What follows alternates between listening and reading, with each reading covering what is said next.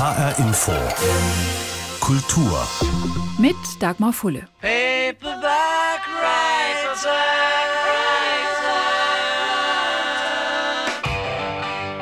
Der Paperback Writer der Beatles, der Taschenbuchautor, bewirbt sich in diesem Song bei einem Verleger in einer Zeit, in der das Taschenbuch vielen noch als kleiner Schmuddelbruder des richtigen Buches galt. Trotzdem hat es eine Erfolgsgeschichte und alle Veränderungen bis heute überlebt.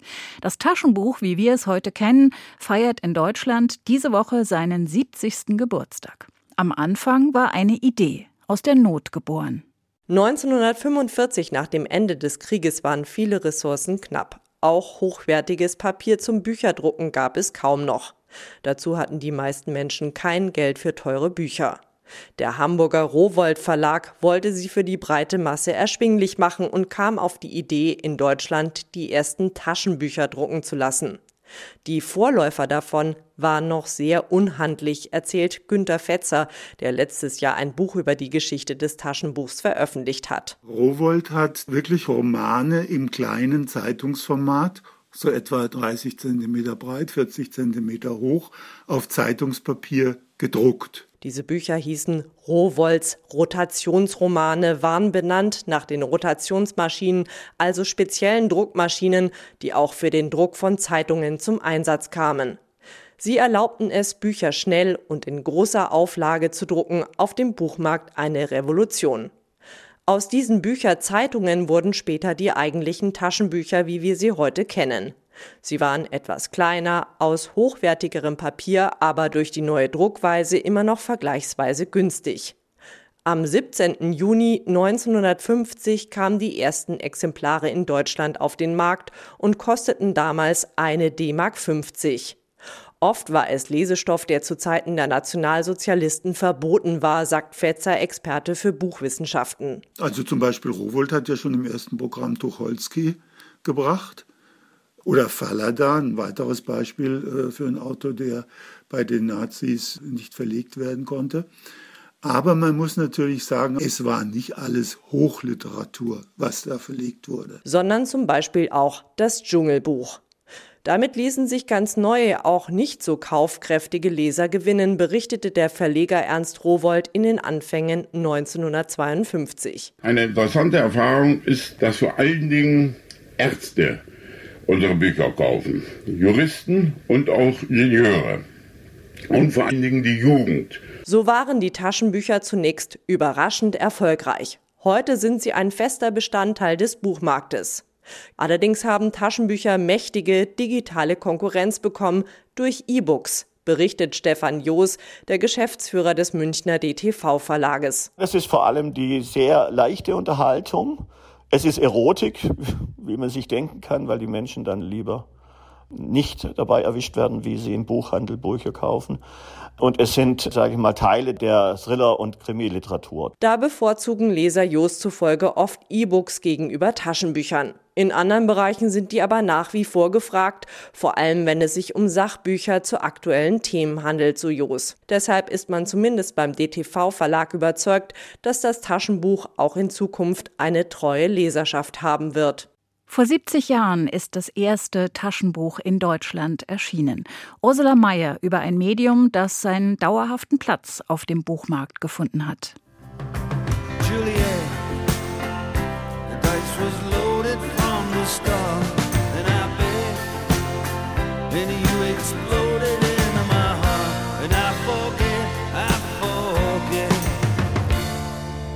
song.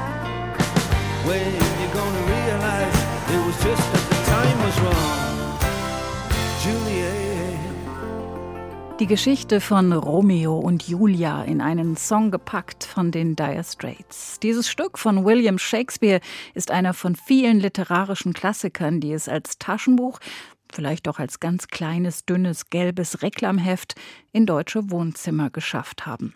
Daniela Völker hat ihre Doktorarbeit geschrieben über die Geschichte und die Entwicklung des Taschenbuchs. Ich habe sie gefragt, im Juni 1950 gab es also die ersten Taschenbücher in Deutschland. Die Währungsreform war gerade erst zwei Jahre her. Die Leute hatten andere Sorgen, als ihr bisschen Geld für Bücher auszugeben. War das auch ein Grund für die Erfindung des Taschenbuchs, also dass man den Leuten für kleines Geld Zugang zu Bildung verschaffen wollte?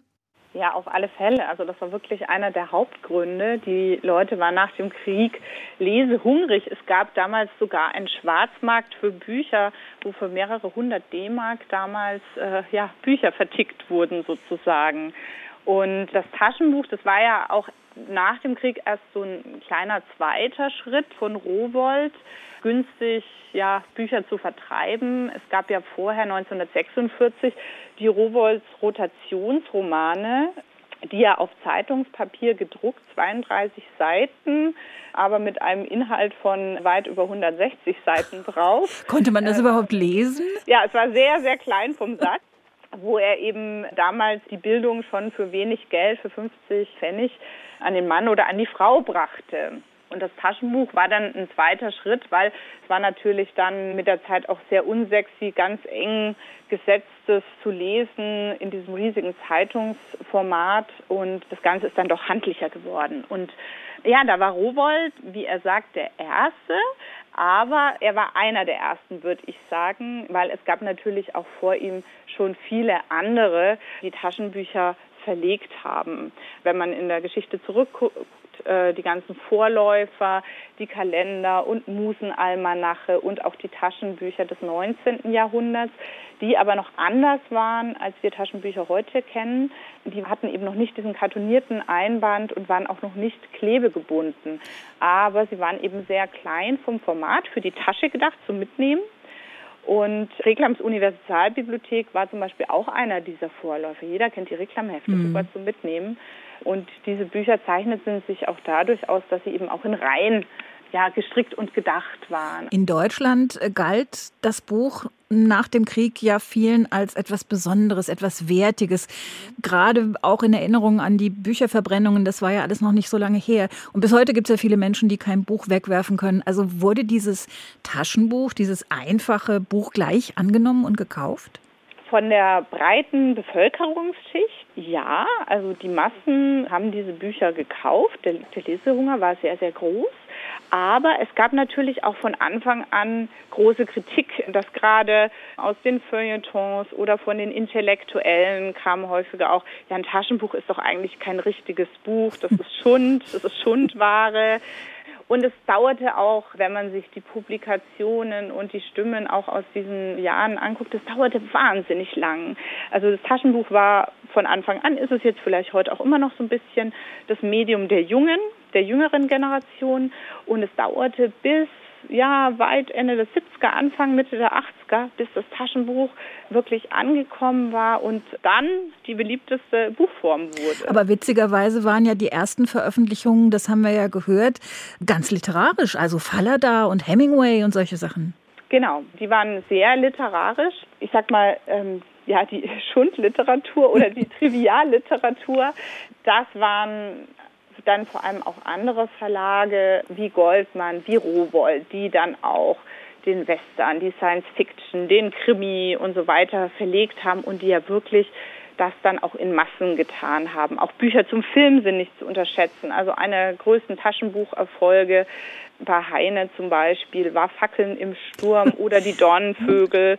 Auch solche Bücher ja, haben begeistert und wurden gekauft. Und ja, es war eine Mischung. Und viele Verlage, Rowold gehörte auch dazu, waren natürlich am Anfang schon relativ literarisch, aber das hat sich im Laufe der Zeit sehr verändert. Taschenbücher waren auch am Anfang von den Programmen sehr viel mehr literarischer, belletristischer und es kamen dann aber vermehrt auch andere Themen dazu, Sachbuchreihen, die großen Taschenbuchverlage wie Rowold, wie Heine, wie Goldmann, die haben mittlerweile und über die Jahre alles eigentlich in ihren Reihen, alle Themen.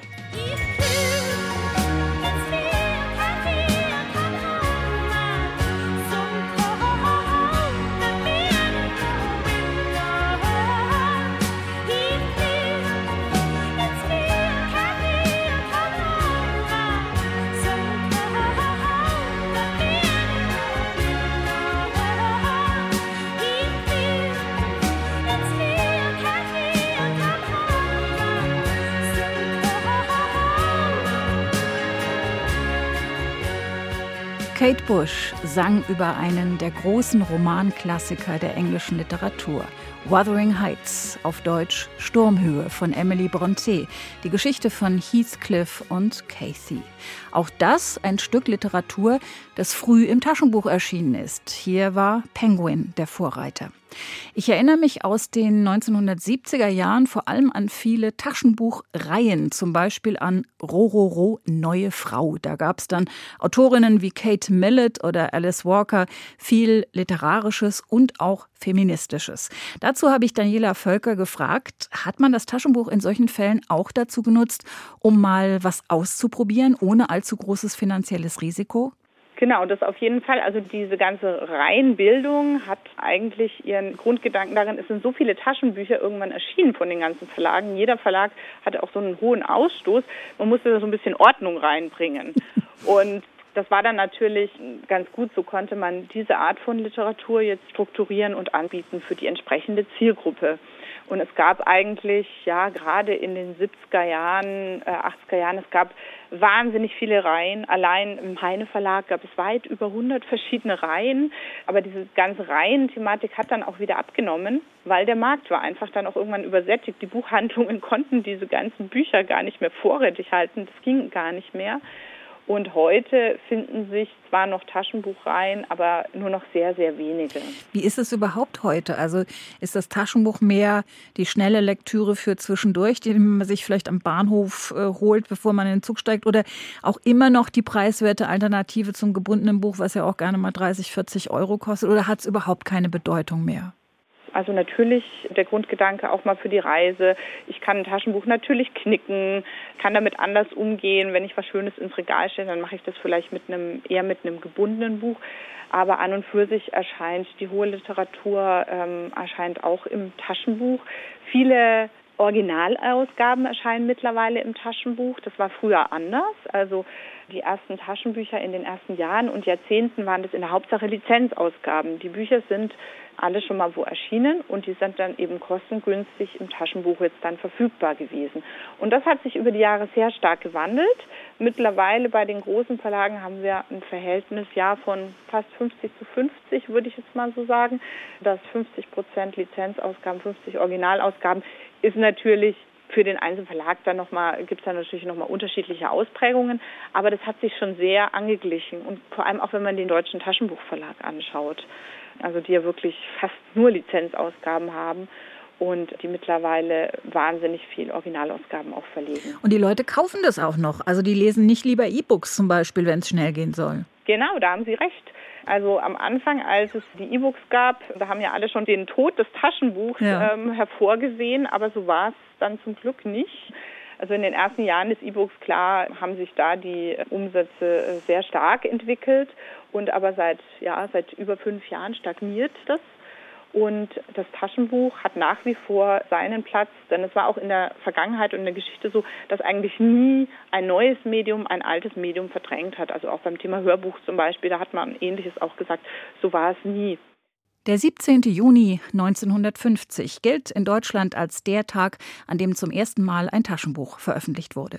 Dazu Daniela Völker, die ihre Doktorarbeit geschrieben hat über die Geschichte des Taschenbuchs.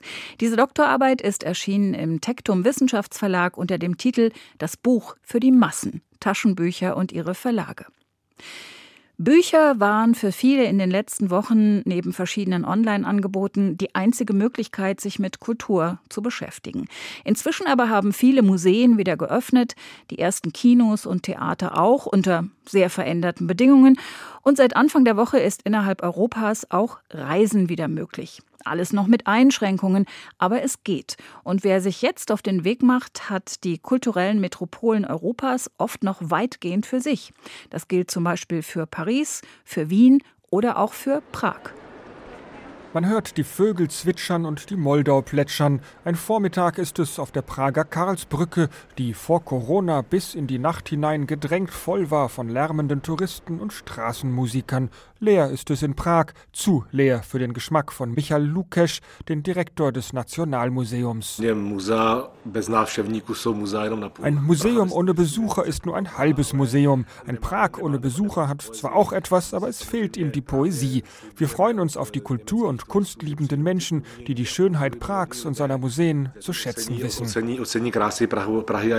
Das Hauptgebäude des Nationalmuseums thront über dem berühmten Wenzelsplatz, ein gewaltiges historisches Gebäude, das über Jahre hinweg renoviert wurde. Die Neueröffnung fand wenige Monate vor Ausbruch der Pandemie statt.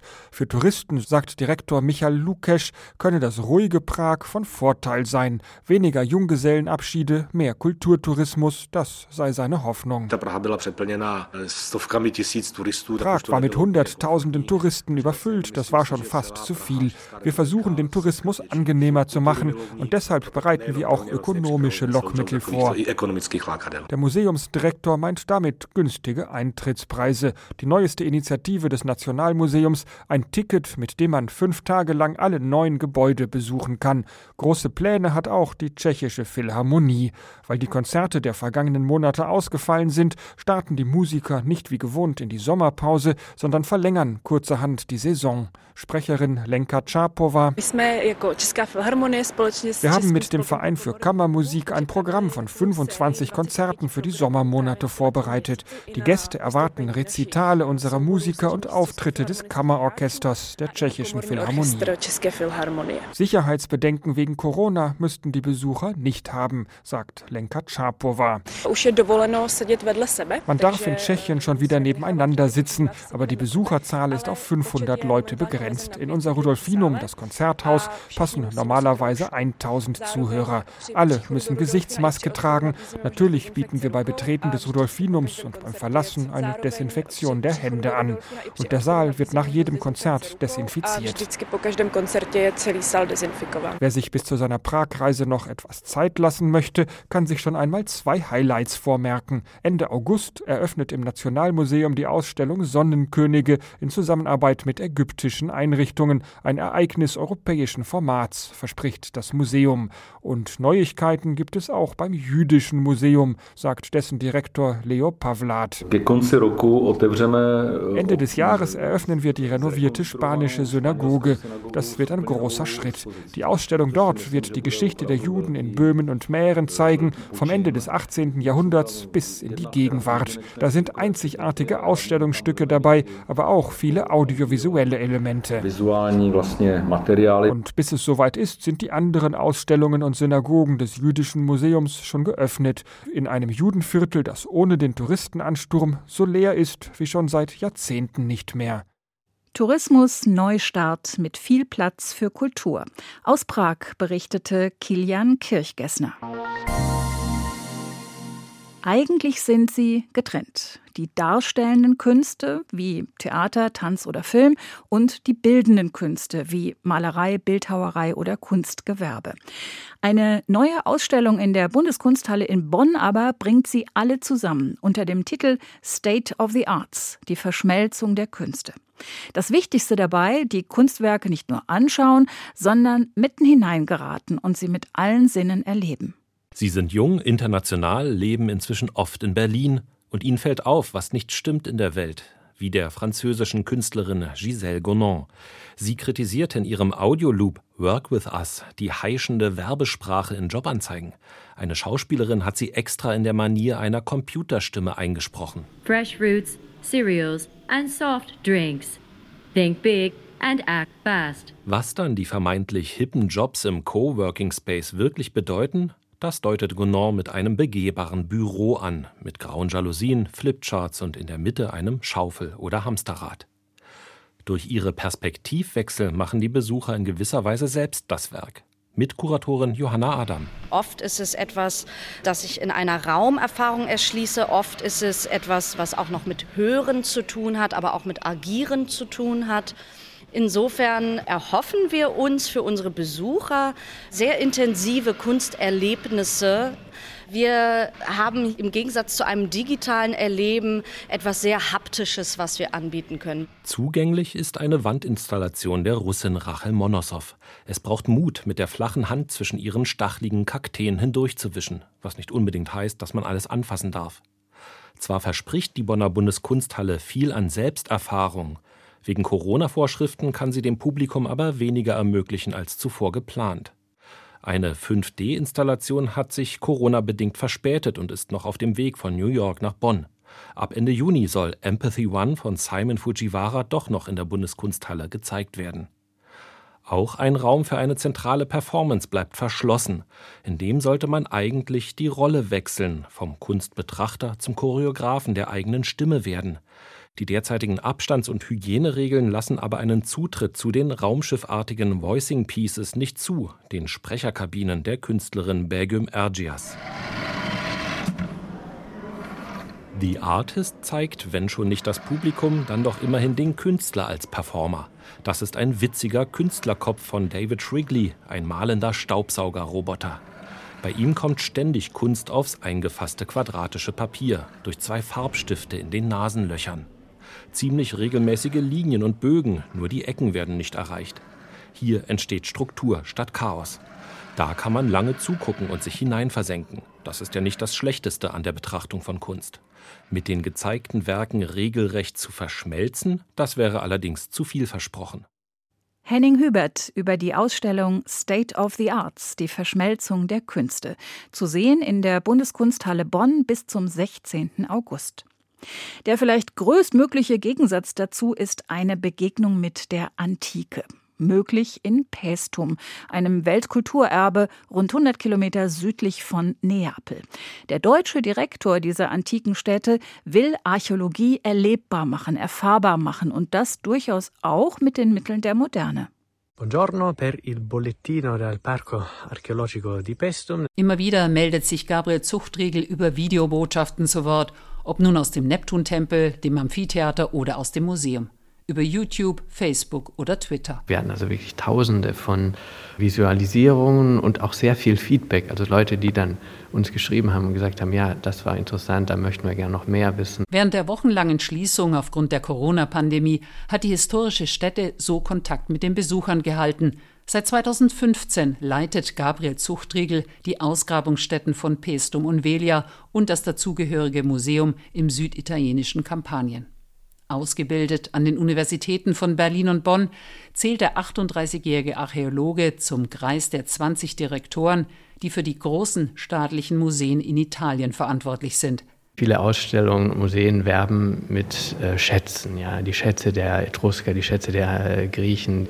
Das ist eigentlich genau das, wo wir weg möchten. Ja, es kann wichtig sein, irgendwie als Slogan aber auch eine kleine Keramikscherbe oder Pollenanalysen aus antiken Brunnen oder Knochenfunde, all das trägt dazu bei, dass wir die Lebenswelt rekonstruieren können. In dieser Lebenswelt können wir verstehen, wie große Werke wie hier das Grab des Tauchers oder die Tempel von Pestum, wie die entstanden sind. Das Areal mit den weltberühmten Tempeln aus dem 6. und 5. Jahrhundert vor Christus soll belebt werden, beispielsweise mit Yoga oder mit Künstlern, die sich von der Keramik inspirieren lassen oder mit Familien, die das Leben in der Antike kennenlernen.